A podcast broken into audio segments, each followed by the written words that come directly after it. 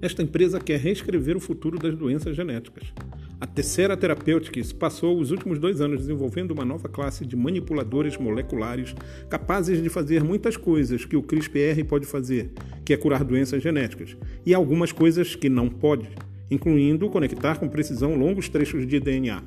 Não é edição de genes, diz von Maltzahn, é escrita do gene e o início da cura de muitas doenças.